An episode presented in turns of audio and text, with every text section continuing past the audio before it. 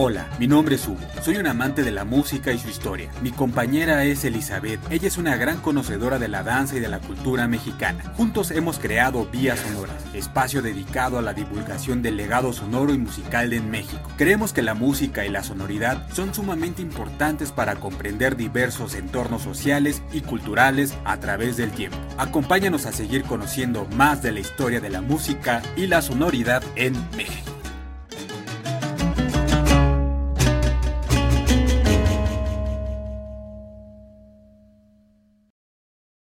Bienvenidos a un nuevo episodio de Vías Sonoras, ya es el número 12 y esta vez está dedicado a los cantos mortuorios de los antiguos nahuas o micacuicat. Eh, nos vamos a sumergir en un mundo un poco ahí, em, más bien muy complejo, del que Hugo nos va a llevar de la mano. Y bueno, antes que cualquier cosa, me eh, encanta que estén aquí con nosotros. Los saludo con mucho gusto a todos nuestros podescuchas y por supuesto a mi compañero Hugo. ¿Cómo te encuentras el día de hoy, Hugo? ¿Qué onda, Elizabeth? Pues bastante bien, aquí listos para este, platicar sobre un tema muy interesante que tiene que ver con la muerte y con este, pues bueno, con el rito funerario. Entonces es algo muy chido y ojalá esta vez este episodio sí salga sin ningún problema. Sí, algún día les vamos a contar todo lo que hemos pasado. Ah, pero mientras, mientras antes de que, de, que, de que otra cosa suceda y de que Hugo nos lleve aquí por este tema de los cantos mortuorios, me gustaría hacerles un recordatorio, como siempre, y es pedirle siempre su amable apoyo para que se suscriban a nuestro canal de YouTube. Ya saben, denle suscribir, activar la campanita para que se enteren de todos los episodios que estamos subiendo. También recuerden que ya tenemos ahí bastante material arriba, entonces pueden revisar ahí nuestra lista de videos para que pues vayan viendo lo que estamos haciendo a lo largo de pues todo este, este año. De esta manera nos ayudan a llegar a más personas y al mismo tiempo juntos aprendemos acerca de la historia, de la música y de la sonoridad en México. Entonces recuerden YouTube, suscribirse y activar la campanita. También estamos en redes sociales como en Facebook, estamos como Vías Sonoras para que igual den like. Instagram como vías guion bajo, este, bueno, como arroba vías guion bajo sonoras, en Twitter de la misma forma como arroba vías guion bajo sonoras. Y también recuerden que nos pueden escuchar y nos pueden llevar a todos lados en Spotify como vías sonoras, también ahí suscríbanse, les va a llegar la notificación ya para que digan, ah, ya subieron un episodio nuevo, ¿no? También en Google Podcast estamos como Vías Sonoras, en Anchor estamos como Vías Sonoras. Entonces no hay pretexto para que no nos escuchen y no nos sigan. Y bueno, vamos a nuestra querida sección del sondeo sonoro.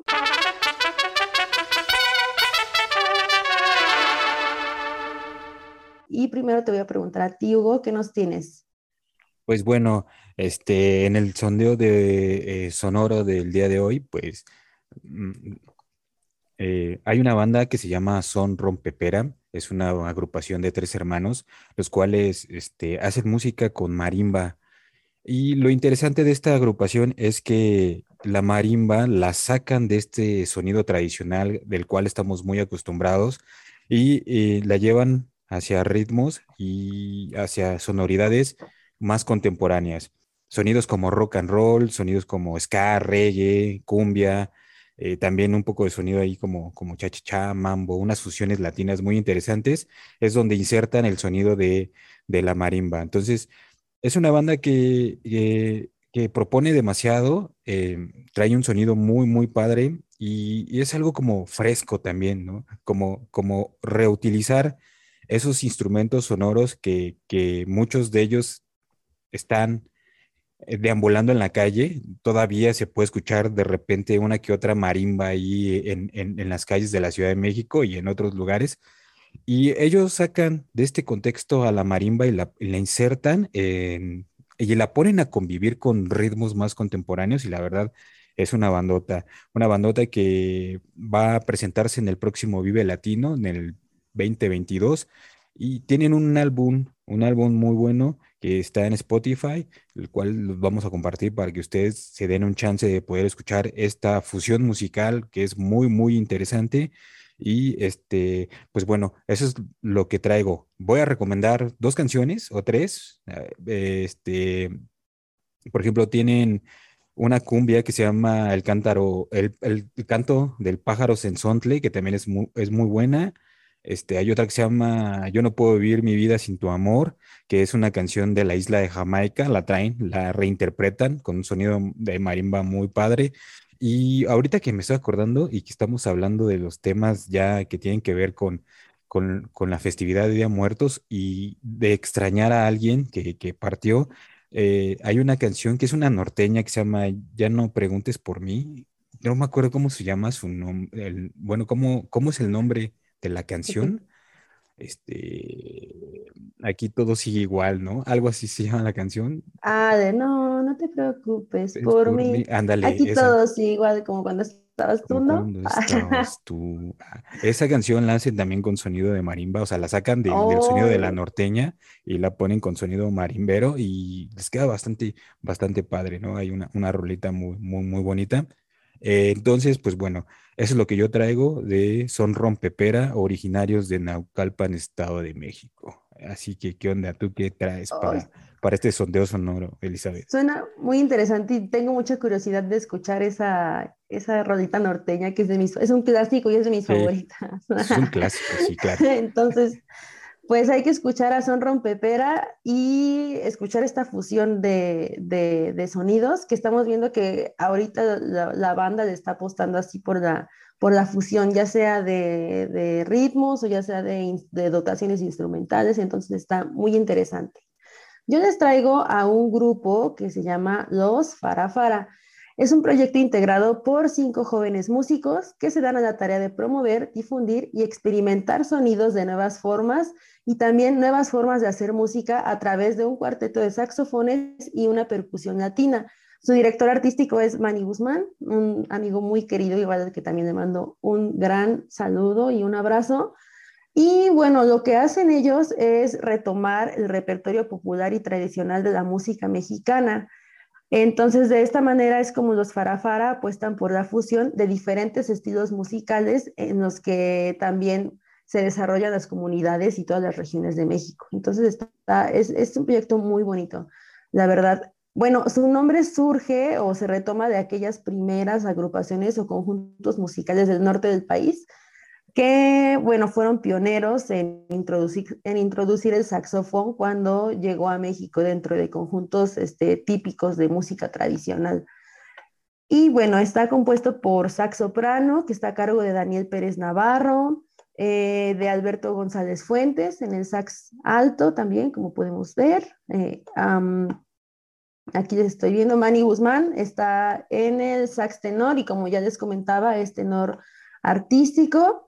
Y tenemos al sax barítono que está, este, Sebastián eh, Desposorios y en la percusión está Pavel González. Entonces todos son eh, egresados de músicas, de músicas, de escuelas profesionales de música y tienen también sus redes sociales.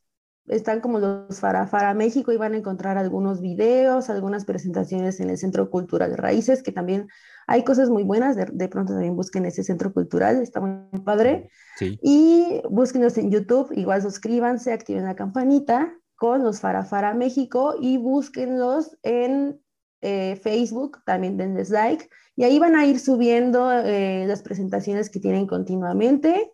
Y eso es lo que tengo para el sondeo sonoro del día de hoy. Como vemos, ya sea que la apuesten a a, te digo, a fusiones musicales o como el son rompepera, ¿no? Que, que utilizan un instrumento que ya nosotros reconocemos propio de la música tradicional, pero ya ejecutan otro tipo de ritmos, ¿no? Como nos dices, punk, ska, rock. Y los farafara, que por el contrario es un cuarteto de saxofones, percusión, que igual fusionan varios ritmos, pero para interpretar la música mexicana. Entonces es muy interesante. Eh, busquen estos dos proyectos y bueno, es lo que les tenemos para el sondeo sonoro. Bien, perfecto. Oye, suena muy interesante ese cuarteto de saxofones.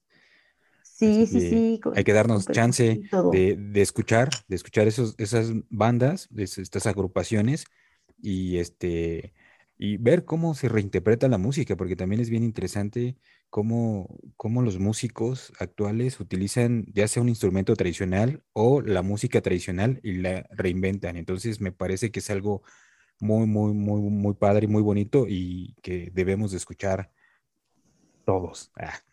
Sí, así es. Ahora, pues, pues sí, entonces hay que correr a escuchar esas nuevas propuestas y, o luego no tan nuevas, pero que están un poco ahí escondidas, ¿no? Entonces, está, está bien así refrescarse un poco.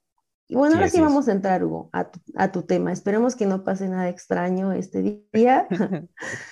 Nos vas a hablar de los cantos mortuorios de los antiguos nahuas o micacuicat, ¿no? Entonces, bueno, eh, la muerte para los antiguos nahuas tenía distintos significados, ya lo vimos eh, en el episodio pasado que les di un así recorrido chiquitito de lo que era eh, la, la, muerte o las fiestas de los muertos o para los muertos en el mundo este, prehispánico, ¿no? Una de ellas era considerada como una forma de estar cerca de los dioses y trabajar para ellos, y esto era dependiendo de la forma de morir de los individuos, porque bueno, sus esencias iban a cierto lugar.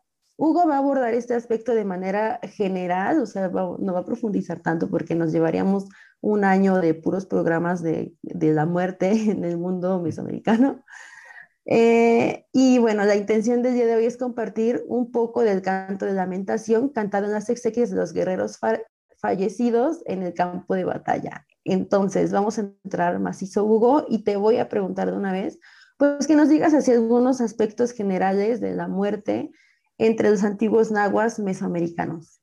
Sí, este, bueno, vamos a, bueno, voy a comenzar estos aspectos generales sobre la muerte en el antiguo este, reino mexica, entre los nahuas, sobre todo, del altiplano. Y bueno, ¿qué tenemos primero? Eh, que el ser humano, para los antiguos nahuas, tenía varios centros anímicos, pero hay tres de gran relevancia. Y estos tres eh, centros anímicos estaban conectados con niveles cósmicos, se podría decir, con ciertos niveles. Entonces, por ejemplo, tenemos el tonali. El tonali estaba relacionado con el cielo alto y en el cuerpo humano estaba vinculado a la cabeza. Entonces, eh, ahí teníamos el tonali. Y luego tenemos el teyolía, que es sobre la tierra y ese se encontraba en el pecho. Y por último, tenemos el Ixyol, que es el inframundo, ¿no? Que se encuentra en, el vientre. Entonces, tenemos estos tres centros anímicos por excelencia. ¿Y de qué trata? O sea, por ejemplo, eh, vamos a ver que el Teyolía, por ejemplo, eh, es donde se encontraba ubicado el corazón. Ahí residía su esencia humana, su vida, las facultades mentales y las pertenencias de un grupo eh, dentro de la sociedad mexica. Entonces vamos a ver que en esta parte de, del pecho, pues bueno, ahí tenemos la vida, ¿no? Por eso es muy importante el corazón para, para, para el mundo mesoamericano, sobre todo también cuando se ofrecía hacia el sol, estos corazones latientes. Y luego tenemos el tonali, que está vinculado a la individualidad y al destino personal.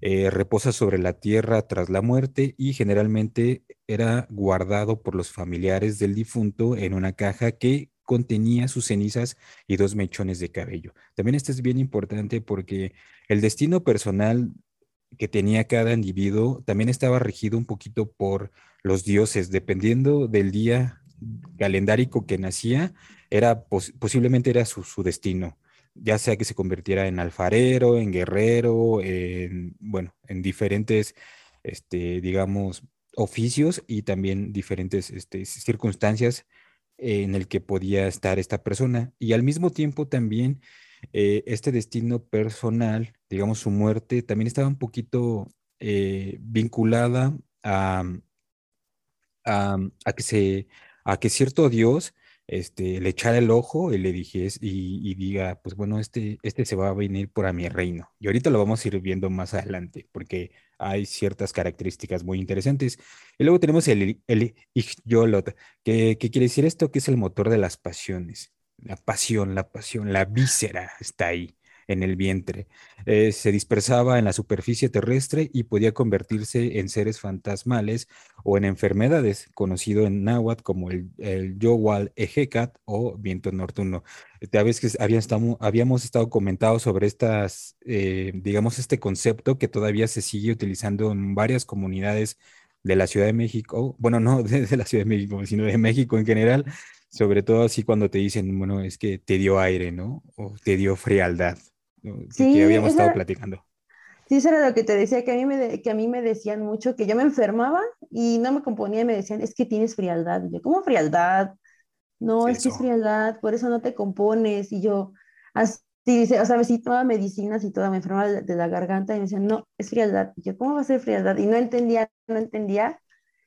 Y pues ya hasta ahorita, bueno, hasta después de mucho tiempo que sí se ya, te digo, sí llegué a seguir alguna vez los, los, remedios que me, que me, proponían y de verdad sí, o sea, ponerme papel de estraza, aceitito, taparme, tomar cosas calientes y, y, realmente me recuperaba. Entonces sí, esta, esta cuestión del viento nocturno y también lo que estábamos comentando, ¿no? De que el, de, de, de la víscera y de, y de, de esto de de, ay, sí, eres muy visceral y de esto que está conectado con el vientre y con, con, las pasiones y tal vez con las, con las emociones y que te dejes llevar, pues sí nos hacía mucho sentido de que, de que se dispersara este, digamos, esta esencia entre, digamos, entre el mundo terrestre y pudiera provocar algún tipo de, de, de cosa extraña como estos seres fantasmales o esta frialdad o este viento nocturno que nos estás mencionando. Entonces, sí, sí, sí son cosas que se, que se vienen, vienen, vienen, vienen transformando con el tiempo, pero conservan esas, esas, digamos, esa esencia.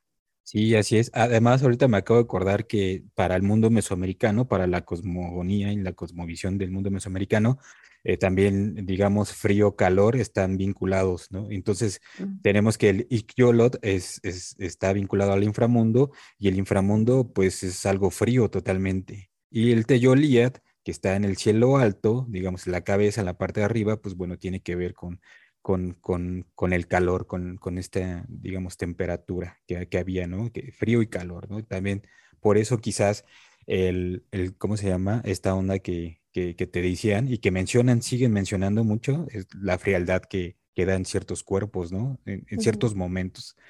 Y entonces, mira, este, uno de los, de los, de las imágenes que utilizan los especialistas, ¿no? Ya habíamos dicho que Matos Moctezuma, este, Alfredo López Austin, que ahorita ya está en camino al Mictlán, este, utilizan mucho una lámina, la lámina del códice este, bueno, laud o loud, como le dicen en inglés, eh, es la página 44. Entonces, en esa imagen tenemos muy bien cómo se desprende el tonali, cómo se desprende el teyolía y cómo se desprende el ikyolo, ¿no? Entonces, es una imagen muy, muy padre. Bueno, por sí es como muy interesante, pero ahí vemos cómo estas tres esencias principales que estaban en, en, dentro del, cuerpo del ser humano, que habitaban en el cuerpo del ser humano, pues una vez que este, ya fallecía, pues bueno, y se iban a distintos lugares. Y vamos a ver que también dependiendo de la muerte es como se iban, digamos, su esencia también se iba hacia otros lugares. Ahorita vamos a llegar a eso poco a poquito para ir entendiendo algo de lo que tiene que ver con, con, la muerte.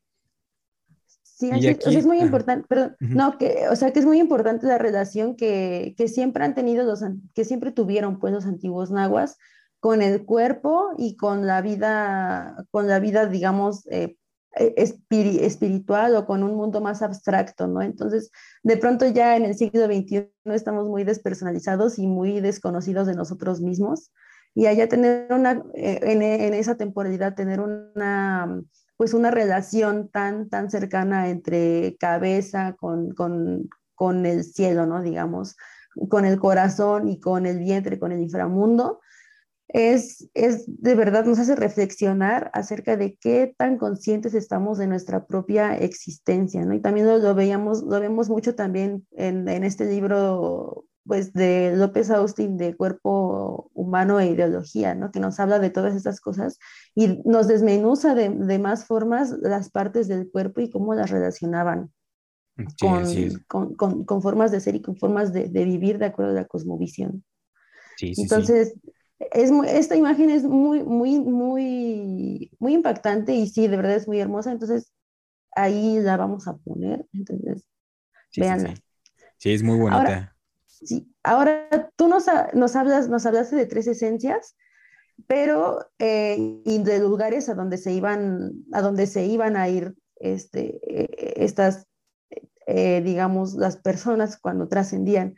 Pero principalmente nos vas a hablar del teyolía, ¿no? De esta parte del corazón y de los lugares a donde se van. Entonces, ya que nos ibas a decir de eso, pues ya te voy a preguntar cuáles eran los destinos y, si hay algunas características especiales de ellos. Sí, bueno, aparte, ya, ya vimos, ¿no? Cómo cada una de estas esencias se desprende del cuerpo humano y le podemos sumar que el Teyolía tenía otros cuatro destinos. Eh, el primero de, estos destinos es el Mictlán, ¿no? El lugar de los muertos, donde reside Mictlantecutli y Mictlancihuatl, ¿no? Estos, estas deidades que están en el inframundo. Y el inframundo es muy importante para la cosmovisión nahua de Mesoamérica de los antiguos mesoamericanos, porque también ahí este, se gesta la humanidad de nueva cuenta cuando Quetzalcoatl este, baja al inframundo, le pide los huesos a Mictlantecutli, eh, que los tiene él resguardados, y este, Mictlantecutli eh, le dice, ok, te los voy a dar, pero pues a ver, a sonar tu, tu caracol, ¿no? Una trompeta de caracol que no está perforada y este, llegan los gusanos, lo ayudan a perforar la trompeta de caracol y luego pasan las avispas y los abejorros, ¿no? Es por eso que tiene este sonido como fu, ¿no? Entonces, los investigadores mencionan que una vez que Quetzalcoatl logra soplar el caracol y tiene sonido, este, fecunda, digamos así, de manera, pues sí, ¿no? Fecunda el oído de, de Mitlantecutli y también ahí se da una forma de cómo eh, nace la vida de la muerte. Esto es muy importante, la vida no tiene sentido sin la muerte y, la muerte no tiene sentido sin, sin la vida. Y no solo sentido, sino que la muerte es una forma de regeneración para, para, los antiguos mesoamericanos. Entonces el Mictlán es muy importante. Ahí es donde este, Quetzalcoatl toma los huesos y también hace un sacrificio una vez que los tiene, este, se perfora el pene, sangra y fecunda los huesos, ¿no? Entonces, de los esqueletos también sale el ser humano y algo bien importante que es uno de los primeros indicios que nos hablan de, del nacimiento de la música. Hay otro mito, quizás un día hagamos un, un este, ¿cómo se llama? Un, episodio sobre estos mitos de, la creación de la música en el mundo mesoamericano, que también es bien interesante. Entonces, aquí tenemos un, mito que sale y se hace en el Mictlán. Entonces, el Teyolía viajaba ahí, sobre todo iban personas que fallecían, digamos, de muerte común, ¿no? De alguna enfermedad, este, de viejitos, este, algo que no digamos, que no tuviese que ver con el destino, o sea, con que algún dios haya elegido a cierta persona por diversas características y decir, bueno, este me lo, me lo traigo para, para mi reino. Y ahorita vamos a hablar un poquito de eso. Y luego tenemos eh, el Ichan, Ilhuicat, que es el cielo, que es la morada del sol. Ahí van los caídos en combate, sacrificados al sol, mujeres muertas en su primer parto y comerciantes fallecidos donde, bueno, durante, su, durante alguna expedición, ¿no? Estos este, eh, comerciantes. Y este, pues bueno, esta es otra forma, ¿no? También en el sol, pues bueno, se da uno de los mitos de, la música, aquí se lo voy a guardar y lo vamos a platicar. También es bien interesante porque aparecen dos instrumentos muy, muy, y ahí está vinculado Tezcatlipoca y en algunos está Quetzalcoatl. Entonces está, está padre. Y luego tenemos el Tlalocan, que es el lugar de Tlaloc, eh, y ahí van los golpeados por un rayo, los que se ahogaban y pues sobre todo los que, que, que morían o que su, su deceso, digamos, tenía que ver con el agua, ¿no? O sea, le llamaban la enfermedad acuática, algo así que tuviese que ver con, con, el agua. Y por último, tenemos el Chichihuacuauco, que es el lugar del árbol nodriza. Este sitio es en el que los niños muertos durante la lactancia esperaban una segunda oportunidad de vida.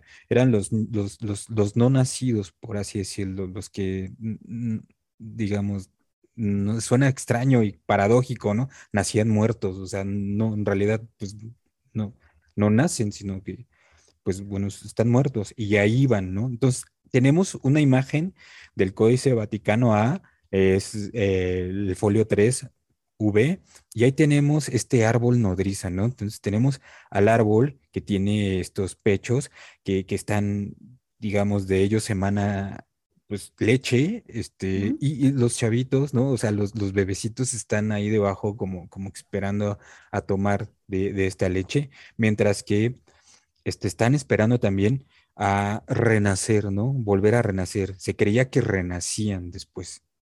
Esto es muy interesante. Y del Tlalocan, por ejemplo, eh, uno de los, de los, digamos, de las imágenes que se tienen es el mural, ¿no? Que, está en Teotihuacán, que describe el paraíso del Tlalocan. Entonces ahí tenemos este, pues el árbol cósmico, tenemos este, los, este, pues, Atlaloc, tenemos a los Tlaloque y también en otra parte de, este mural pues, se vean las personas que están en el Tlalocan y algunos están bailando y cantando. También era como un lugar eh, que, así lo pintan los, los antiguos nahuas, este, lo describen como un lugar donde había pues, pues, mucha vegetación, había de todo, ¿no? O sea, era algo así como un paraíso de, al estilo católico, ¿no? Así más o menos. Entonces, eh, ahí es donde tenemos estos cuatro, cuatro, lugares donde iba a residir el Teyolía. Sí, eh, son, o sea, me gusta mucho esto de los lugares y sobre todo, bueno, por ejemplo, en el Mixdan me acuerdo de del episodio pasado que les hablábamos, que nos decías que ahorita que eran quienes habían fallecido de muerte común, ¿no? Y entonces había un concepto muy bonito que había leído que era de las personas que se habían ido como un sol poniente, ¿no? Que se habían extinguido, entonces también ese concepto es muy, es muy bello. Y al Tlalocan, había leído una cosa acerca de que no sé si tenga que ver con la enfermedad acuática, que decían que se iban los que, o más bien que morí, que se iban ahí los que morían por alguna enfermedad relacionada con la piel. Entonces, no sé si tenga relación con esta, con esta cuestión de que, de que somos agua, ¿no? Final, finalmente una buena parte de nosotros es, es, es agua, o no sé si tenga que ver con, con eso, porque sí mencionaban, sí, justamente golpeados por un rayo, ahogados, este, o, o que habían muerto por alguna enfermedad de la piel.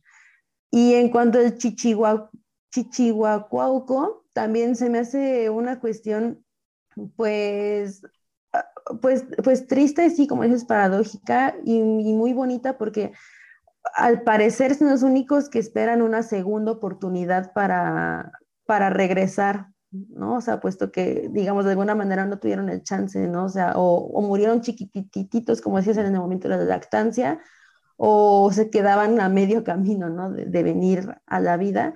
Y pues estar esperando una segunda oportunidad tiene que ver ah, con, con esta cuestión de, como dices, de tal vez de, de regenerar o de al ser pequeñitos, ¿no? O sea, de, no haber tenido como una, haber cumplido una misión, haber cumplido con un oficio, no ser un guerrero tal vez, ¿no? O, algo que, sirviera a la sociedad, pues tener esta, esta creencia de que tienen un segundo chance, ¿no? De, de, de vivir. Y me recuerda mucho a los angelitos que decían que, bueno, en, digo ya en épocas actuales, que los niños cuando mueren, ¿no? Principalmente los, los bebés, dice, les llaman angelitos, ¿no? Y, las familias sí se, ponen tristes, pero en realidad eh, no les hacen misa porque no tienen ningún pecado y, de alguna manera les reconforta saber que fueron bautizados y que fueron recogidos por Dios y que fueron como a su llamado, ¿no? Que fueron elegidos y bautizados por, el, por Dios. Entonces, pues más o menos ahí esa, existe como esa ya conexión hacia, hacia el presente y estas imágenes que nos compartes también de la loca, ¿no? Que es una especie de paraíso, es muy imponente, es, es impresionante y de verdad es, es imponente. Entonces,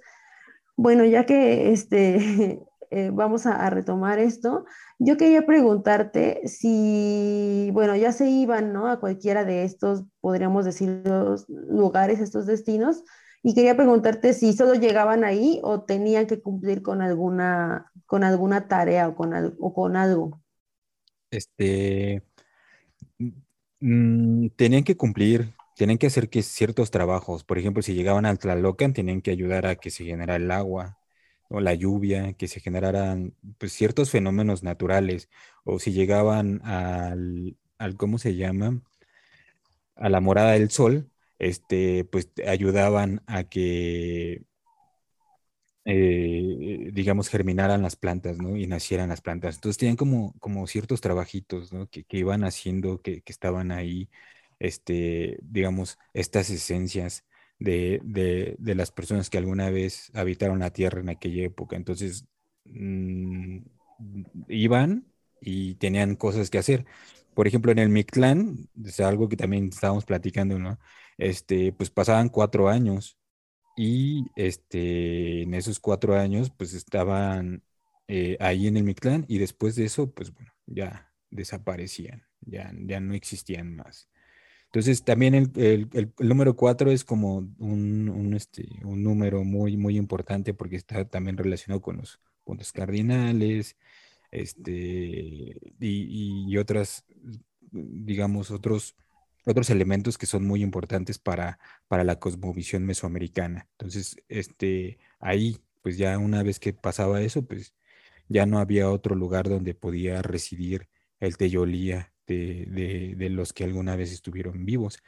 Y aprovecho para, ¿cómo se llama? Decir, eh, o para mencionar que mucho, mucho, o sea, muchas de las muertes, o sea, se consideraban que también eran una posesión de algún dios, ¿no? Eh, esta posesión de algún dios este, era porque este, tenía ciertas características el individuo y eso este, era apetitoso. ¿no? Por ejemplo, la diosa Tona Aquilixtli usaba respectivamente la muerte en la guerra y el primer parto para obtener servidores en la Casa del Sol.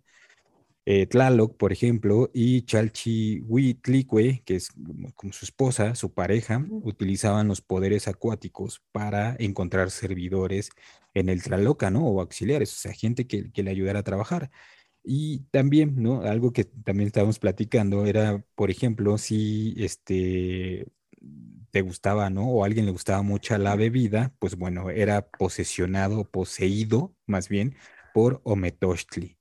Y Ometochtli es como la, digamos, la deidad de, de, mm, mm, no, iba a decir de los borrachos, pero nos vamos a ir con él. Todos así, este, vámonos con Ometochtli, pero tiene que ver también con, el pulque, ¿no? O sea, sí, con, los 400 conejos, este, que son las 400 formas de embriagarse. Entonces está bien interesante también ese, ese, lado del, mito. Pero eh, ¿no? Veía que alguien pues, le entraba mucho al también, bueno, le llaman Octli al pulque o Neutli, son de las dos palabras que podemos encontrar para, para, para el vino, que los, los, los cronistas le llaman vino, el vino blanco. Entonces, y para nosotros actualmente, pues el pulque. Este, entonces veían, veían que ahí, este, ¿cómo se llama? Alguien pues, le entraba un poquito de más al pulque y decían, pues bueno, este muchacho este, tiene que estar en mi paraíso, en mi reino. También es algo paradójico porque nos han dicho que, que, que el pulque solo lo podían beber los ancianos y eran los que podían emborracharse hasta más no poder, pero este, seguramente y lo más probable es que gente bebía de menor edad, bebía pulque y pues se ponía hasta las manitas, ¿no? Con, esa, con ese, este, ¿cómo se llama? Con esa bebida. Y luego, por ejemplo, ese es con Ometochtli, ¿no? Que se llamaba los borrachines. Pero, por ejemplo, este, la diosa Tlazolteo que ella este, inspiraba al adulterio y se encargaba de llevar a quienes morían ajusticiados por delito cometido. Eso también está muy interesante porque si una persona era adúltera y lo este, encontraban, mm, pues bueno, ahí. La atoraban. Así, pues, eh, este, pues bueno, lo, lo, lo, lo, ajusticiaban, ¿no? Entonces, este, ahí la, la diosa Tlazolteo decía, pues bueno, este, este, este vato es, este, se deja llevar por las pasiones carnales, me sirve, me, me lo voy a ah, llevar, ¿no? O a, también a la adúltera, ¿no? Porque también, pues no solo eran los hombres, sino también las mujeres. Entonces, dependiendo, como vemos, dependiendo de, de, la forma de morir, es también a donde te iba, se iba a residir, pues, una parte de tu esencia a esos lugares, ¿no? Y también, pues, eres, eh, se volvía apetitoso para los dioses ciertas personas, ¿no? Que preferían elegir. Entonces, ahí tenemos eso, ¿cómo ves, Elizabeth? Sí, es como dices que, que, dependía mucho, que era tal vez como una especie de destino marcado, de, la, de tal vez del día de nacimiento y también de ciertas características pues personales que vas adquiriendo de acuerdo también a tu ocupación, ¿no? Entonces, obviamente, si, si ya, si nos vamos a ir hasta los primeros episodios, ¿no? Si te ibas como guerrero, obviamente si morías en guerra, pues ya sabías a dónde te ibas a ir. O sea, de alguna manera creo que también este, te daba un poco de tranquilidad eh, de, saber, de, saber, ah, bueno, pues yo soy de esta, de cierta manera y tal vez cuando muera, pues ya sé a dónde voy a llegar, ¿no? O sea, también eh, es como tener una certeza de lo que, de lo que sigue, ¿no? O, bueno, yo estaría más tranquila de saber y ya estaría, ya, ya más o menos sé a dónde me iría yo, ¿no? Entonces, pues sí es, exacto. Entonces sí, tiene que ver mucho como con este de, esta especie de destino marcado y esta certeza de dónde te vas a ir y sobre todo de que, de que vas a servir a una deidad, o sea, también de, de recoger a personas que te sirvan para realizar ciertas labores. Eso es, eso es muy importante eh, también y, ver que es como otra forma de vivir o una, no una segunda oportunidad de vivir, pero por ejemplo, sí decir, ah, bueno, voy a trascender y voy, y ya sé a lo que voy, ¿no? Casi, casi. Excepto en el, en el Mictlán, ¿no? Que dices que nada más duraba cuatro años y también me, o sea, me acordé de esta cuestión de las fiestas en las que se recuerdan y que dependiendo del día o de la forma en que te morías o del lugar al que te ibas, te recordaban por un cierto periodo de tiempo y es, es justamente lo que dicen, por ejemplo, en estas exequias, en estas, en estas fiestas, eh, mencionan que, durante cuatro años eran, eran recordados y eran ofrendados y eran, digamos, abrazados y seguían siendo acompañados por, por los familiares que quedaban eh, vivos, digamos, pero por cuatro años y terminando ese, ciclo de cuatro años, sí, justamente se acababan las fiestas, dependiendo del, día en que había cosas y se iba Entonces, eh, es, es, muy particular y sobre todo, pues eso, ¿no? Tener una certeza de a dónde vas y qué vas a hacer. Entonces, bueno, ya que nos diste todo este recorrido, pues obviamente que sin este recorrido no podríamos llegar hasta este punto, pues, eh, pues ya vamos a llegar a la parte musical, ¿no? Entonces, háblanos un poquito ya de los, de los cantos mortuorios, pero antes danos un contexto, please. Sí, mira, ahorita que estabas hablando del número 4, me voy a regresar tantito porque es bien interesante, porque este, eh, había dos formas, digamos, de, ritual en Mesoamérica, ¿no? Entre los antiguos nahuas. Uno era, este, digamos, el, incineraban el cuerpo y en otro era, eh, eh, y otro, otra forma era enterrarlo. Sobre todo incineraban como a los guerreros, a la gente de la élite. Y a la gente que enterraban, por ejemplo, al cabo de cuatro años exhumaban sus huesos y les hacían ofrendas, ¿no? Y hacían todo, todo, todo ahí, este, un, ritual, sí, que tiene que ver con esto, y volvían a enterrar sus, huesos, ¿no? Una forma de, más o menos de, de entierro doble, ¿no? Que también estábamos platicando que todavía en ciertas localidades y comunidades de Yucatán o Campeche, entre los mayas de por allá, pues bueno, se sigue utilizando ese como doble entierro, ¿no? Y este, también mencionan que el cuerpo se empezaba a descomponer al cuarto día, o sea, ya al cuarto día ya, ya está fétido. Y este, pues estas exequias o este, digamos, funeral, si así lo podemos llamar, para nuestra actualidad, pues tenía que durar cuatro días el cuerpo, porque más empezaba a echarse a perder. Y esto, esta onda de echarse a perder, pues bueno, está muy vinculado también con la muerte, ¿no? Con, con la regeneración, y ahorita lo vamos a ir viendo un poquito. Entonces ahí está el número cuatro, cómo se está vinculando constantemente. Y ahora sí, vámonos al canto mortorio y vamos a ver un poquito de su contexto. Bueno, su contexto, pues es, evidente, es claro, pues es, es, cuando el momento de que fallece una persona. Y pues bueno, una de las primeras cosas que hacemos hasta en la actualidad, pues es el llanto. El llanto es inevitable y genera, bueno, ahí se genera una sonoridad. Y para para los antiguos nahuas, pues bueno, el llanto era muy importante, también junto con el grito, ¿no?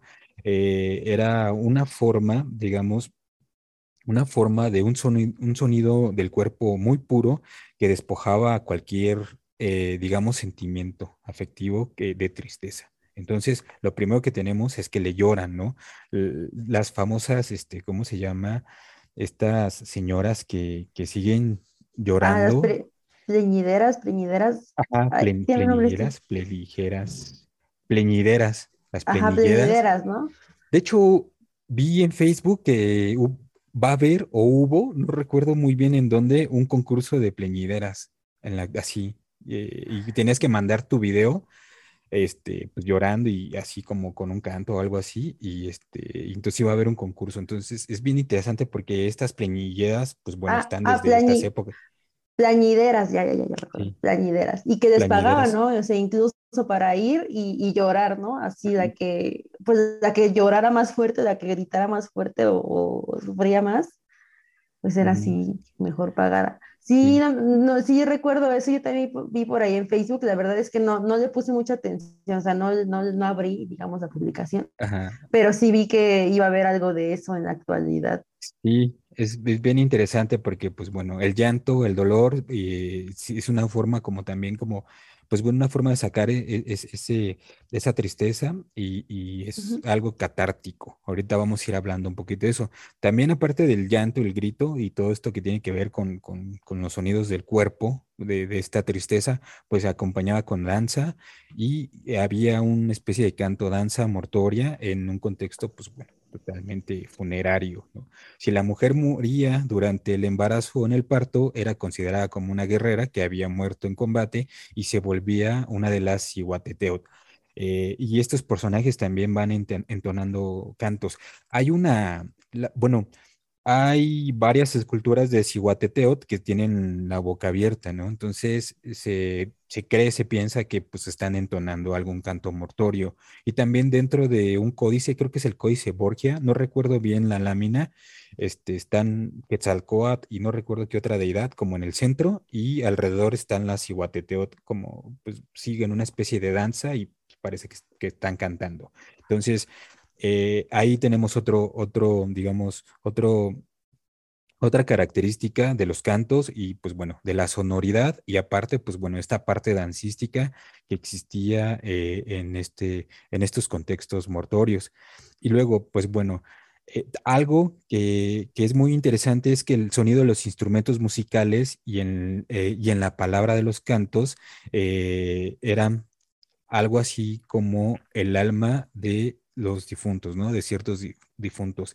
Y esto, pues, por ejemplo, tiene que ver con, un fragmentito de un canto que se llama, bueno, bueno, voy a, voy decir el fragmentito en, en y es Huehuetitlán Tinemexi, eh, Mitzitake in Mogniwan, ¿no? Que es más o menos existirán cerca de los tambores te verán tus amigos. Entonces, eh, también los instrumentos musicales se convertían como en la voz de, aquel, de aquella persona que, había dejado de existir. Entonces, también es bien interesante porque mediante el sonido, pues bueno, se va recordando a esa persona que ya, ya pasó a otro plano. Y, eh, y pues bueno, eh, en estos cantos, pues era una parte, ¿no? que bueno, ya, ya mencionamos una parte donde pues el que dejaba de existir, ahí estaba. Estaba en, los, en el canto y estaba en el sonido de los instrumentos de, de musicales, ¿no? Que, en, muchos, en muchos códices aparecen en ciertos momentos, digamos, de funerarios, siempre aparece el huehuet y la, el caparazón de la tortuga o la concha de tortuga, ¿no? siempre están apareciendo esos instrumentos musicales. ¿Cómo ves? Sí, esta, e, este concepto de que, que nos das, ¿no? De que el recuerdo como idea o imagen intangible que dice que podría hacerse, haberse materializado en los sonidos los instrumentos y por supuesto en la palabra, es, es, muy bella y creo que todavía tiene, tiene demasiado sentido y esta forma de que el ser querido, ¿no? O el difunto seguía viviendo en, en estos términos de la palabra o en estos términos de los sonidos, en ese término del canto y de la misma danza, son cosas que siguen o son más bien elementos que, que aún que aún tenemos, ¿no? Lo vimos justamente en, en el chantolo, cómo, cómo regresan, ¿no? Con estos sones que tocan y cómo los danzantes prestan, en este caso, su cuerpo para que venga el ser querido, ¿no? Y van haciendo las visitas. Entonces van, ¿no? Los, hablábamos, los cuanegros, los huehues, eh, en representación del, del, ser vivo. Entonces, es, es, un concepto muy bello que a través de estos, de, estas, de estos elementos tal vez intangibles o tal vez estos momentos, eh, o esta es la esencia del, ser, del ser querido que se fue, y también este aspecto catártico de la voz, del llanto, del grito, que también en la misma danza es, es sacar un, un, cierto tipo de energía, ¿no? Por ejemplo, mm. cuando más te cansas, dicen, no, pues es que grita, ¿no? O sea, cuando, cuando bailas, ¿no? Cuando más te cansas, grita y saca esa energía para, para revitalizarte, porque es una energía contenida que a través del sonido, obviamente, pues te ayuda a liberar, y lo mismo con el llanto, ¿no? El llanto te ayuda a liberar muchas emociones y más de, una, de un momento tan importante como es, como es la muerte. Sí. Entonces, son conceptos muy, o sea, abstractos, pero que realmente los tenemos muy inmersos en la actualidad. Lo mismo vemos con los, con los minuetes, con los angelitos, con los parabienes, ¿no? Que que igual te dicen, no sufras más, este, no llores más, que yo te esperaré, o en las mismas pirecuas que, que siguen, que, que, que, siguen vigentes. Este, y pues ahora háblanos de, de, de, si hay géneros o si hay subgéneros o qué onda, o si todos los cantos son iguales. Entonces háblanos así de esos. Sí, hay, bueno, esta, este, digamos, como, como clasificación o características de los géneros del Mikakuikat, pues bueno, la da Patrick Johansson y entonces él nos dice, ¿no? Por ejemplo, que está el Mikachokistli, que es el llanto mortorio. Luego tenemos el Tlacolcuicat, que es el canto de lamentación. Y luego tenemos el Ignocuicat, canto de orfandad. Y luego tenemos el Cocuicat, que es el canto de tórtolas que por ejemplo el, canto de tórtolas tiene que ver con, esta, esta, ave, digamos, este, que está vinculada a la muerte, ¿no? Y también es una de las aves que, se utilizaba para ofrendar a los dioses, ¿no? Para, se sacrificaban.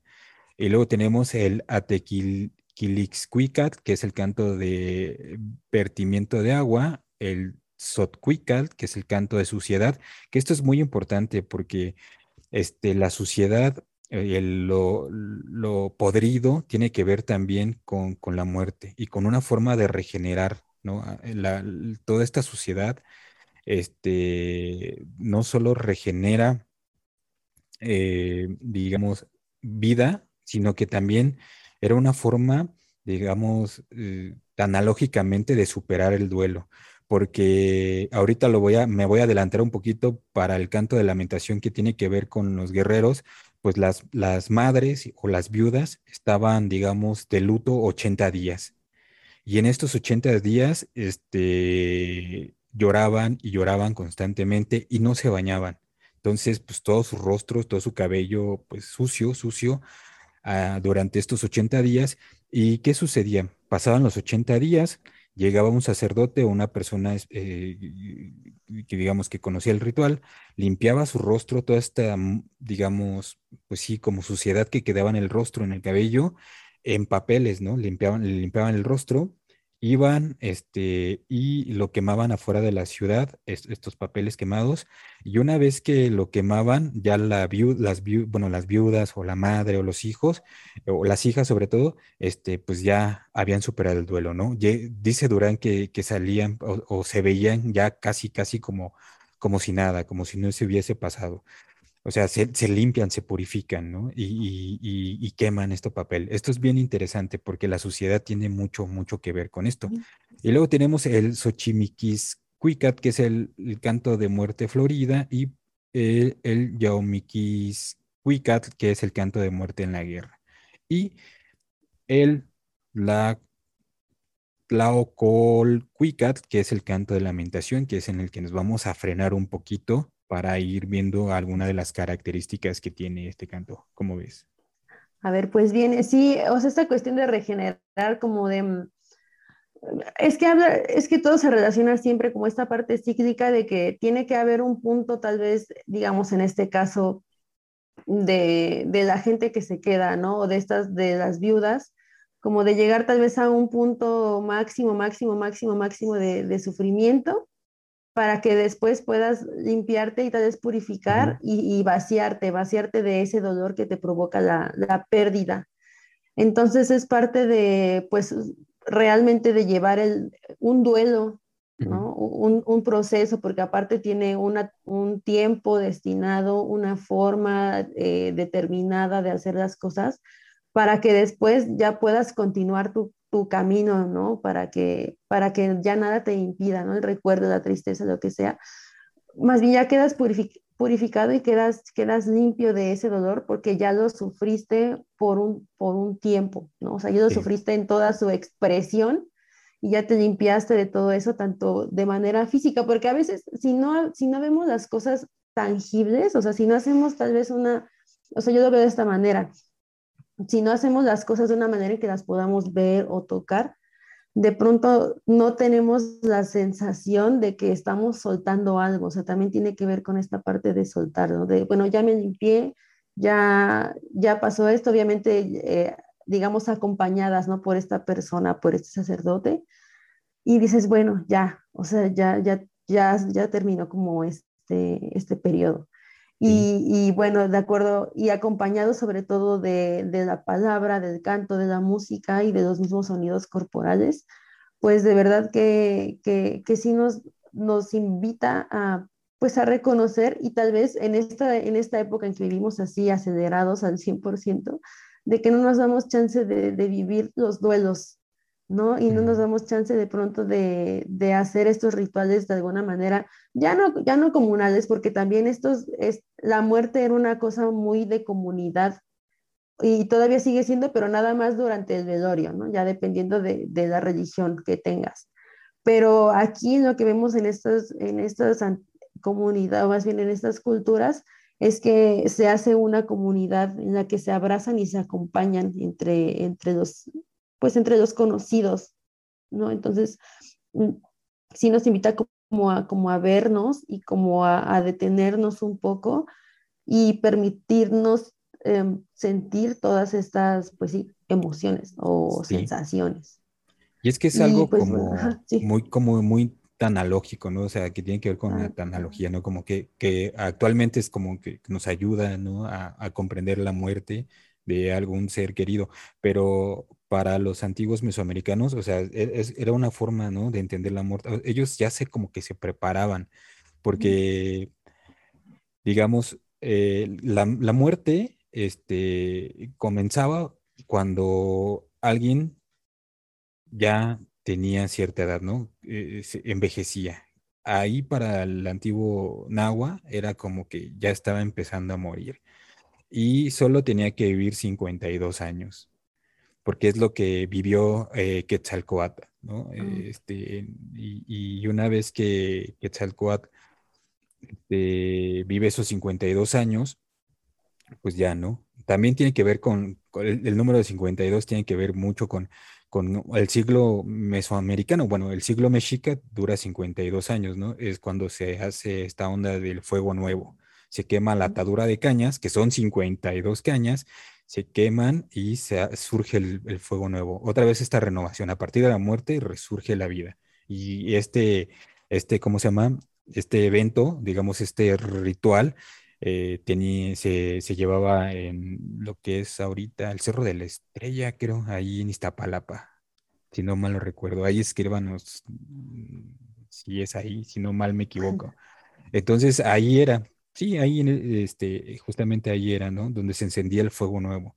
Entonces, por ejemplo, un Tlatoani solo tenía que vivir 52 años y una vez que, que, pasaban estos 52, o sea, si vivía como 53, como que ya era mal visto, ¿no? Como que Ah, eso, eso te iba a preguntar, ¿qué pasaba si vivías 60 o qué?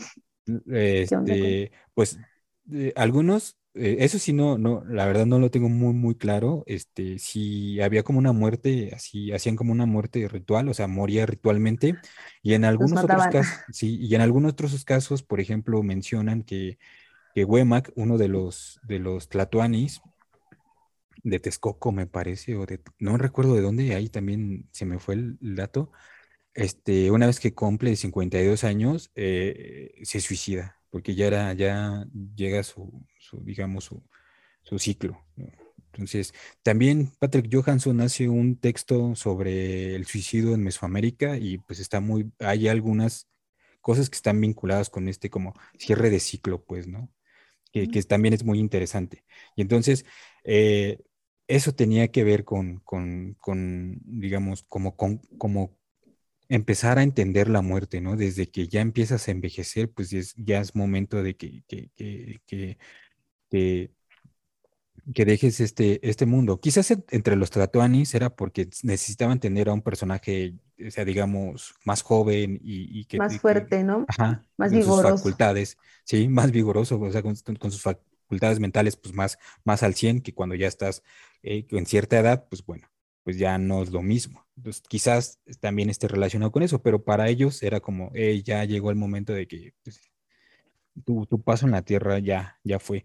Y, esto no quiere decir que también, este, seguramente la sociedad, la gente que, que, tenía esta forma de pensar, esta cosmovisión, seguramente también tenía miedo a la muerte, ¿no? Seguramente era algo que no descono que por más que estaba el rito y el ritual y todo eso, seguramente le daba miedo ciertas cosas, vivía el miedo, ¿no? En muchos rituales, pues por, e, eso este, a los sacrificados los drogaban, ¿no? Les daban ciertas drogas pues, para que pues, no tuvieran miedo, ¿no? O algo así, o para que entraran como en trance y se les olvidara esta, esta parte y pudieran efectuar muy bien el sacrificio. Entonces, seguramente también llegaron a tener miedo. O sea, lo vimos en el Zahualcoyot, ¿no? No nos, no nos menciona el miedo, pero sí dice, hey, o sea, pues, esto tan, o sea, nos, nos, dan señales de que pues, son conscientes de que la muerte pues no está tan chida, ¿no?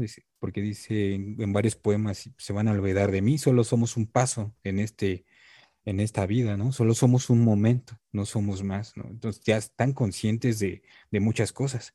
Entonces, bueno, eso tiene que ver con la, con, la muerte, ¿no? Podríamos seguir hablando sobre la muerte, pero vámonos ahora sí al, al, canto de lamentación. Eh, y cómo, bueno, este canto de lamentación, pues obviamente comenzaba una vez que se tenía noticia de la muerte de alguna persona, ¿no? O de algún grupo de guerreros, ¿no? Que habían perecido en, en, en el campo de batalla. Y este, como ya lo habíamos eh, dicho, pues bueno, una de las formas de empezar a sacar este dolor eh, o comenzar a vivir el duelo quizás es el grito de dolor, ¿no? Un grito de dolor y este, pues el llanto, que, que, que, ayuda demasiado. Eh, se comenzaban este la ocolcuicat y se cantaba frente al bulto mortorio o en algunas veces no era un bulto motorio, sino que era como una estatua, ¿no? Hacían como una figurita del Tatuani, ¿no? Como en representación.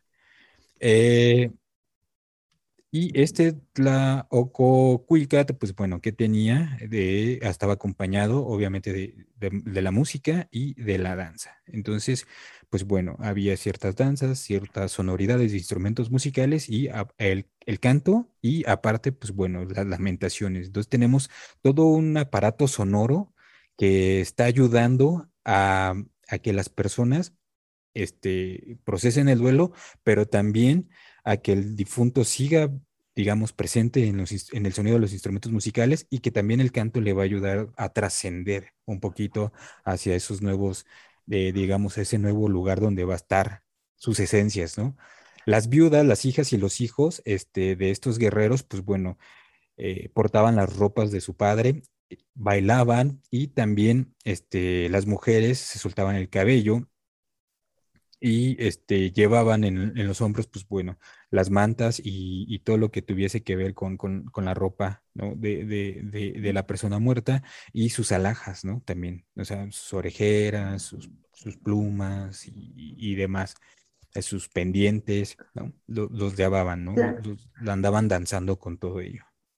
Sí, y aquí digo, eh, no puedo evitar eh, hacer una relación con las danzas actuales y con el episodio anterior que les decía que, o sea, justamente era una cosa similar en el chantolo que en los altares se ponía la ropa, la ropa de, pues, del difunto o estrenar o, o ropa nueva, pero obviamente para el difunto y si era, digamos, este, músico, estaba su instrumento, si era danzante, estaba la ropa con la que danzaba, o, o, le, o le, destinaban ropa nueva para ese fin. Y bueno, aquí no es, no es, no es precisamente la familia, o sí, pero justamente llegan los danzantes y usan esa ropa de, que está en el altar, ¿no? Que les dan para, para que bailen, o porque ellos, son, ellos prestan su cuerpo para para la visita de ese ser querido, ¿no? Entonces también esta cuestión de usar la ropa de la persona, digamos, eh, fallecida, también es una cosa que pues vemos que ha, que ha trascendido y que es una cosa que persiste principalmente en estas comunidades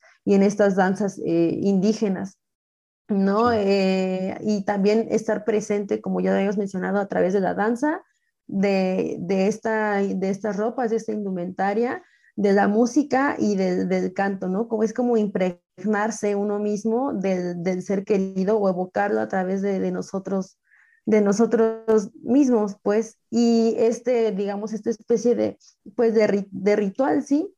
En la que, por ejemplo, en el chantolo o las, las primeras, el día que llegan, digamos, los difuntos adultos, el jefe de familia es el que dedica unas palabras, ¿no? Antes de empezar la danza o antes de que lleguen los cuanegros, antes de que lleguen los viejos, dice primero la persona de mayor autoridad en casa unas palabras dedicadas al difunto y comienzan con esto, con la música y con la danza. Sí, sí, quizás sea una reminiscencia, ¿no? De, de, las culturas nahuas de aquella época. Quizás, y suena muy interesante, pues, tiene mucho sentido y quizás sí sea una reminiscencia de, cómo utilizaban, pues bueno, las alhajas, la, ropa, los objetos que eran de que pertenecían al difunto. ¿no? Es, bien, bien interesante. Cómo vamos conectando todo mediante la música, está bien chido, ¿no? Sí, sí, sí, pues es, es, que es un conector así por excelencia porque, o sea, no hay manera de que ignores, de que ignores estas manifestaciones, ¿no? La música, la danza, ¿no? El percutir, o sea, simplemente a través de la, de la vibración de, o sea, de las mismas ondas, ¿no? Que, que, te provocan cierto tipo de sonido o, o, la sensación, o que dices, ah, escuché algo y me puso chinita la piel, ¿no? O sea, tal vez puedes no escucharlo, pero puedes sentirlo a través de estas ondas porque siguen siendo, digamos, cosas, no, no, sé cómo eh, decirlo, como energéticas. Y, y también acompañado, te digo, de toda esta cuestión ritual, pues obviamente se llena una atmósfera y se hace una atmósfera específica para ese, ese momento específico. Entonces, bueno, ya nos hablaste de los cantos de lamentación, que eran pues obviamente muy importantes, pero así de manera como muy, ya, o sea, sí lo haces de, de manera muy puntual. Entonces, su importancia radicaba en esta catarsis, ¿no? Y también quería preguntarte si, por ejemplo, ahorita, ¿no? Hay señoras que, que, tienen cierta autoridad, ¿no? Que se dedican, por ejemplo, de, ay, vamos a llamarle a doña Margarita que nos rece el Santo Rosario, ¿no? Y las señoras, ¿no? Que cantan y que son las que están autorizadas para los cantos en el velorio, ¿no? Este, entonces, quería preguntarte si aquí había, había personas que tuvieran esta autoridad de alguna manera para ir a las, a las casas, ¿no? A cantar, porque ya dices que, que de pronto van acompañadas por un sacerdote, ¿no? En el caso de las viudas. Si aquí, este, una pregunta es cuál es su importancia, así de manera muy concreta, de estos cantos de lamentación, y la otra es si hay personas específicas o autorizadas de alguna forma para hacer los cantos o si solamente es una cuestión familiar. Este, bueno, porque, mm, ¿por son importantes estos cantos? Eh, la primera es, la catarsis, la catarsis que la familia, este, mediante la sonoridad, digamos, el llanto, el grito, este, el canto, la danza, pues logra hacer, ¿no? Y ya lo vimos, ¿no? O sea, 80 días que las mujeres están en duelo eh, continuamente, esos 80 días sin parar. Entonces, pues bueno, el canto viene a ayudar y a reforzar eh, esta, digamos, esta catarsis para poder eh, enfrentar el duelo, pero al mismo tiempo es una, una forma de, de, que el cuerpo las esencias trasciendan a ese lugar para que no se pierdan en el camino y lleguen a, esos lugares, ¿no? Entonces, el, eh, este, este canto es muy importante porque es el vínculo que hay entre, digamos, la vida terrenal y, eh, digamos, los lugares donde van a habitar las esencias y donde van a habitar, pues bueno, los, los seres que, que, que dejaron la existencia humana. Eso es bien importante. Y entonces tenemos pues diferentes cantos, ¿no? Dependiendo de cómo haya sido la muerte, pues tenemos diferentes cantos, ¿no? Y este canto de lamentación en especial, pues bueno, tiene que ver con los guerreros, sobre todo porque, este, como, bueno, más bien quien nos menciona o quien nos habla de esto es Fray Diego Durán, ¿no? Él, él es el que recoge parte de esto y, y lo hace, ¿por qué? Porque, este, pues bueno, la historia, o más bien cuenta él la historia pero de, digamos, de los ritos que le tocó ver y sobre todo porque eran de, de, tlatoanis o de guerreros, ¿no? Seguramente a la gente, digamos, a los macehuales, que era como el pueblo llano, si así lo podemos decir, pues seguramente tenían alguna especie de ritual y también seguramente tenían una especie de, de canto. Y este canto, pues bueno, era, era pues entonado por, por todos los, los, asistentes. Y ya ah, respondiendo a la segunda pregunta, por ejemplo, en el Tlazocuicat, que ese es el canto de, de, de, suciedad o canto de porquería, pues bueno, había cantores y estos cantores estaban vestidos como así los mencionan, ¿no? Como harapos, con harapos y, y negro, o sea, de negro y sucios, ¿no? O sea, como tiene que ver con la, la, inmundicia. Entonces, ellos los que llevaban a cabo estos cantos, pero para los eh, Tlaococuicat estaban los uh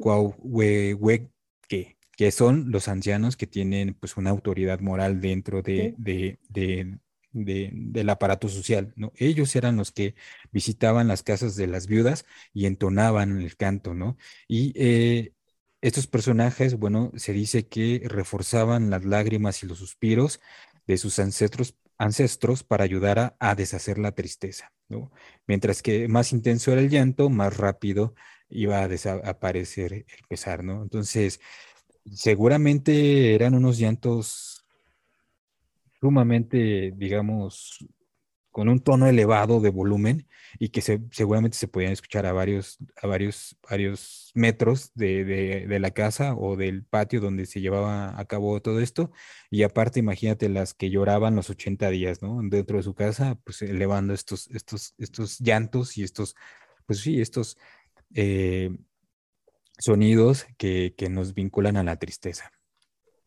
Sí, entonces, bueno, su importancia es de alguna manera, o sea, sí la catarsis, pero también abrazar, ¿no? Abrazar a este, mm, este, este trascender de, este, de, esta, de esta persona, ¿no? Fallecida y acompañarla, acompañar de una manera, digamos, a mí se me hace muy calurosa, muy cálida, demasiado humana la forma en que en que te ofrendan y en que tus seres queridos están ahí para acompañar y de alguna manera guiar tu camino, ¿no? esto que mencionas de que, de que no se pierda, de que a través del canto se sienta todavía acompañado y, lo vinculo mucho con esto que nos mencionabas de que, pues sí, a pesar de que tenían una certeza de que a cierta edad tenían que morir, obviamente eso también da pánico, o sea, a pesar de que es, es certero y a pesar de que es certero, que sabes a dónde te vas a ir, ¿no? De alguna forma, pues no, justamente no dejas de tener miedo de ese momento y el hecho de que tus familiares o la comunidad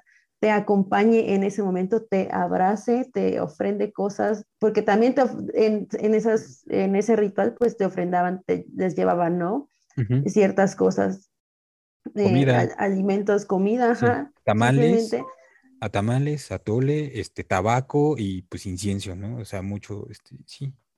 sí, pues, pues acompañar, así como darte ahí tu itacate, o sea, ya, ya te vas, es lo que te vamos a dar, pero estamos aquí acompañándote al mismo tiempo. Y pues también estos, eh, estos ancianos que iban, digamos, a, a, reforzar, a reforzar este llanto y decir esta cuestión de que pues sí es cierto, entre más fuerte llores, entre más intenso sea este dolor, pues más rápido se va a ir. ¿no? Entonces, sí es una manera muy humana y muy cálida de, ver, de ver también la muerte. Y muy digna, sobre todo.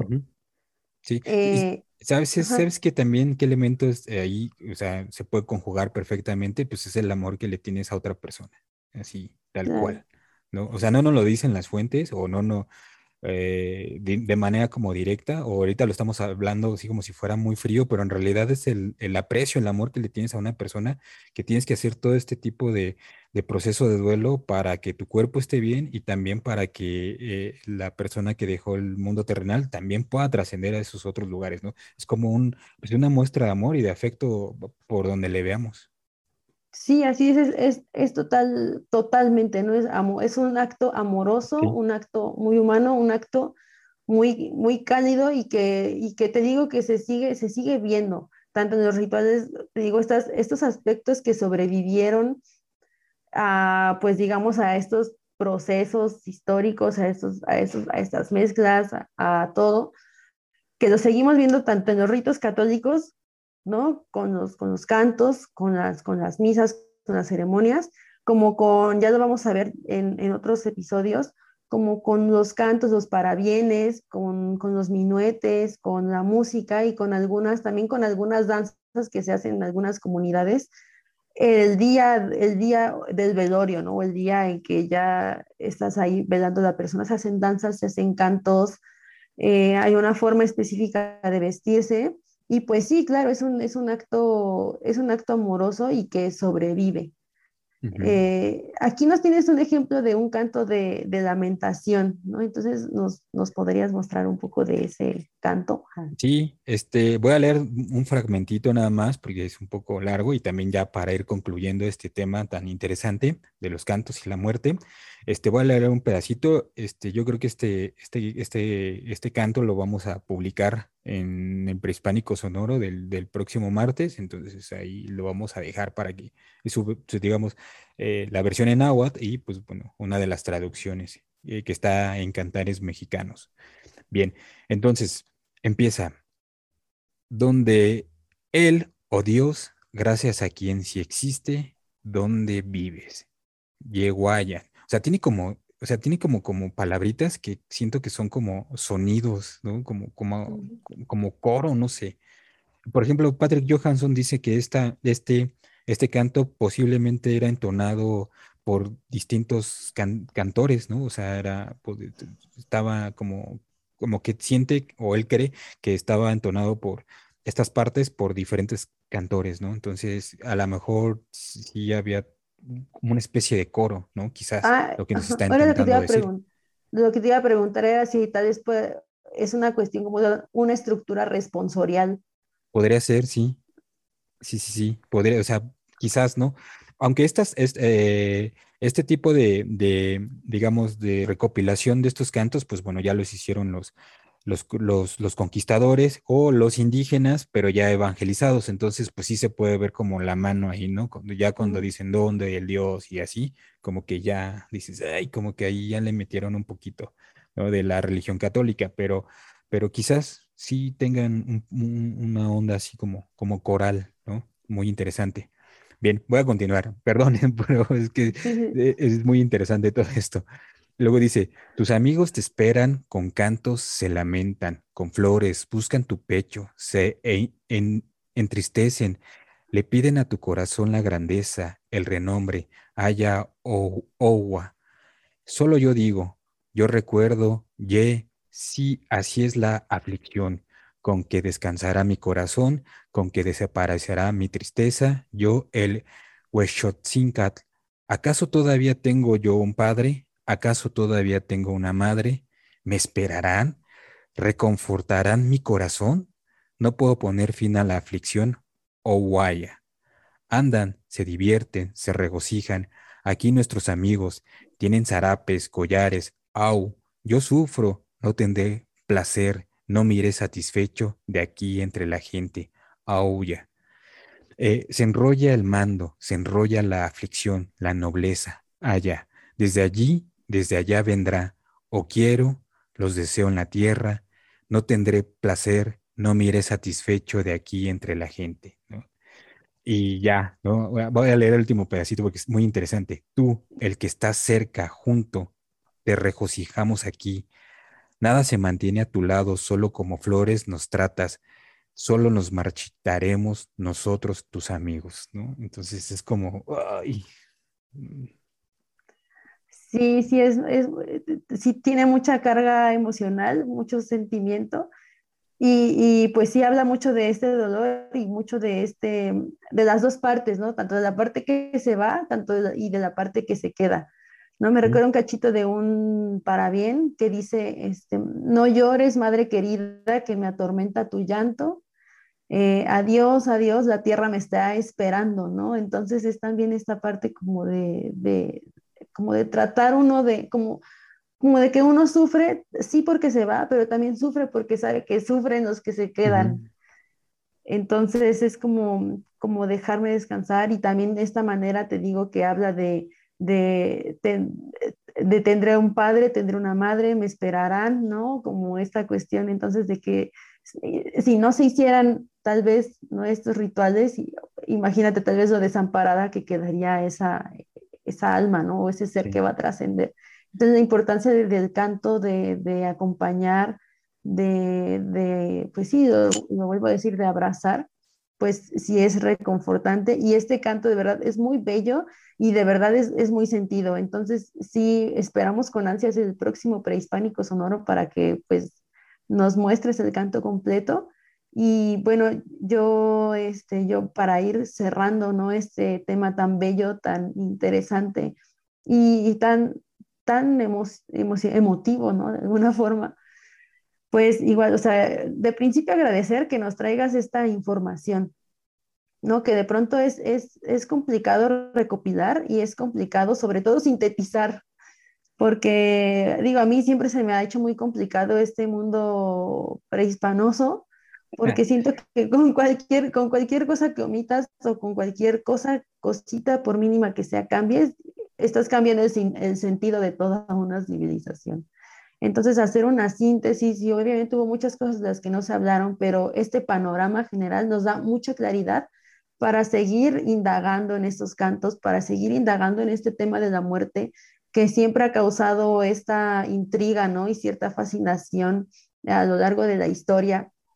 Y sobre todo ver cómo, estas formas, cómo estos rituales, cómo estas ofrendas corporales, estas plegarias también musicales, ¿no? Que, podemos llamar, pues trascienden, ¿no? O sea, tú, tú siempre nos llevas en la mano, ¿no? Nos llevas como, como a la semillita y vemos, ah, ¿no? Y, y lo podemos ir relacionando con cosas actuales. Entonces, eso es, eso es muy enriquecedor, es muy nutritivo y, sobre, todo, sobre todo ver que, no todo era eh, la, sangre y lo belicoso y bla, bla, bla, que también se habla o se estigmatiza o se estereotipa de, la, de, este imperio mexicano. O sea, obviamente también tenían sus rituales, tenían sus emociones, tenían sus seres queridos y existía el amor y se veía eh, plasmado en estos rituales y en estos acompañamientos. Entonces, eso es con lo que yo me, con lo que yo me quedo, ¿no? Con, con este conocimiento y con esta conciencia también de sí mismos y ese reconocimiento de los otros, incluso hasta el último día y esta extensión de la vida que te permite, ¿no? Regenerar. Entonces, yo, yo cierro con eso y yo me quedo con eso, Hugo. Tú, este, eh, ¿con qué, esa, cómo, cómo, cómo cierras este tema? ¿Con qué concluyes? Pues bueno, este, Sí, o sea, hicimos un recorrido súper rápido de, de, de, digamos, de lo que es la muerte, aunque pues, se quedaron muchísimas cosas, ahí este, déjenlos en sus comentarios, seguramente este, ustedes puedan aportar, ¿no? los, los, que nos están escuchando pueden aportar más hacia este tema. Y pues es, es, algo muy, muy, muy padre como que ir, meterte al pasado y decir, caramba, ¿no? Este, son personas de carne y hueso y que sentían y que entendían una forma de vivir, tenían su forma de vivir, de comprender el mundo, el cual este, todavía tenemos esas reminiscencias en muchas comunidades y eso es también lo que nos hace ser como país, ¿no? Nos hace ser México, de alguna manera. Son muchos Méxicos, pero en conjunto, pues bueno, somos, somos esta parte de, de, de, es, un, es, un, todo, ¿no? Y pues en México, pues, desde pequeños nos enseñan a, festejar, ¿no? La muerte, ¿no? todos tenemos como, recuerdos de, de, de, digamos, de las ofrendas, ¿no? En estos días que se vienen, quizás muchos de nosotros no tenemos como la comprensión, ¿no? De, de, todo lo que conlleva una ofrenda, pero pues bueno, ahí nos la ponen desde pequeños y entonces ya estamos como, sí estamos, ¿no? De alguna manera vinculados ya a la muerte. Aunque nos digan como cosas bien raras, como de, ay, el mexicano se burla de la muerte, pues sí, pero no, ¿no? O sea, sí y no al mismo tiempo, porque también es un respeto que se le tiene a, esa parte, ¿no? Que, es incomprensible todavía para nosotros en la actualidad y pues bueno, para las comunidades nahuas de la, del antiguo Mesoamérica, pues bueno, ellos le daban un sentido y ellos lo comprendían de una manera muy distinta, que lo repito, muchas de esas formas de entender este proceso y de entender la muerte, pues todavía la tenemos entre nosotros los mexicanos y sobre todo en las comunidades indígenas, lo cual me se me hace fantástico que a pesar del tiempo todavía estén esas reminiscencias. Y pues bueno, que hay cantos, no solo este, con la religión católica llegaron cantos, sino que también hubo cantos mortorios entre los antiguos mexicas, ¿no? Entonces es un, tema muy importante. Ya para cerrar, pues la bibliografía, ¿no? Utilicé a Diego Durán, Historia de las Indias de la Nueva España, Cantares Mexicanos, eh, la Arqueología Mexicana, dos revistas, La Muerte en el México Prehispánico y La Muerte en el México, la primera es el número 40, la segunda el número 52 y también eh, los artículos de Patrick Johansson que están en Estudios de Cultura Náhuatl que habla sobre la muerte que también son muy interesantes y, la de este y es que se me olvida cómo se pronuncia un poquito los Mikakuikats eh, también así se llama su, su libro Mikakuikat que sacó en el 2017 me parece entonces él da un panorama súper amplio de, estos y se va a los mitos fundacionales, ¿no? Sobre todo de Quetzalcóatl y la humanidad y lo vincula con la regeneración y pues bueno, todo un estudio muy interesante que hace Patrick Johansson. Entonces ahí está la bibliografía para quien quiera acercarse a ese tema con más detalle.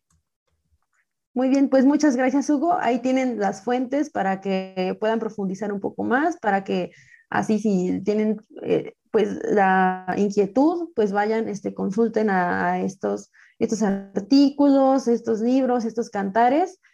Eh, les agradecemos mucho que nos hayan acompañado en este episodio y nos esperamos pues obviamente en, en, próximos programas.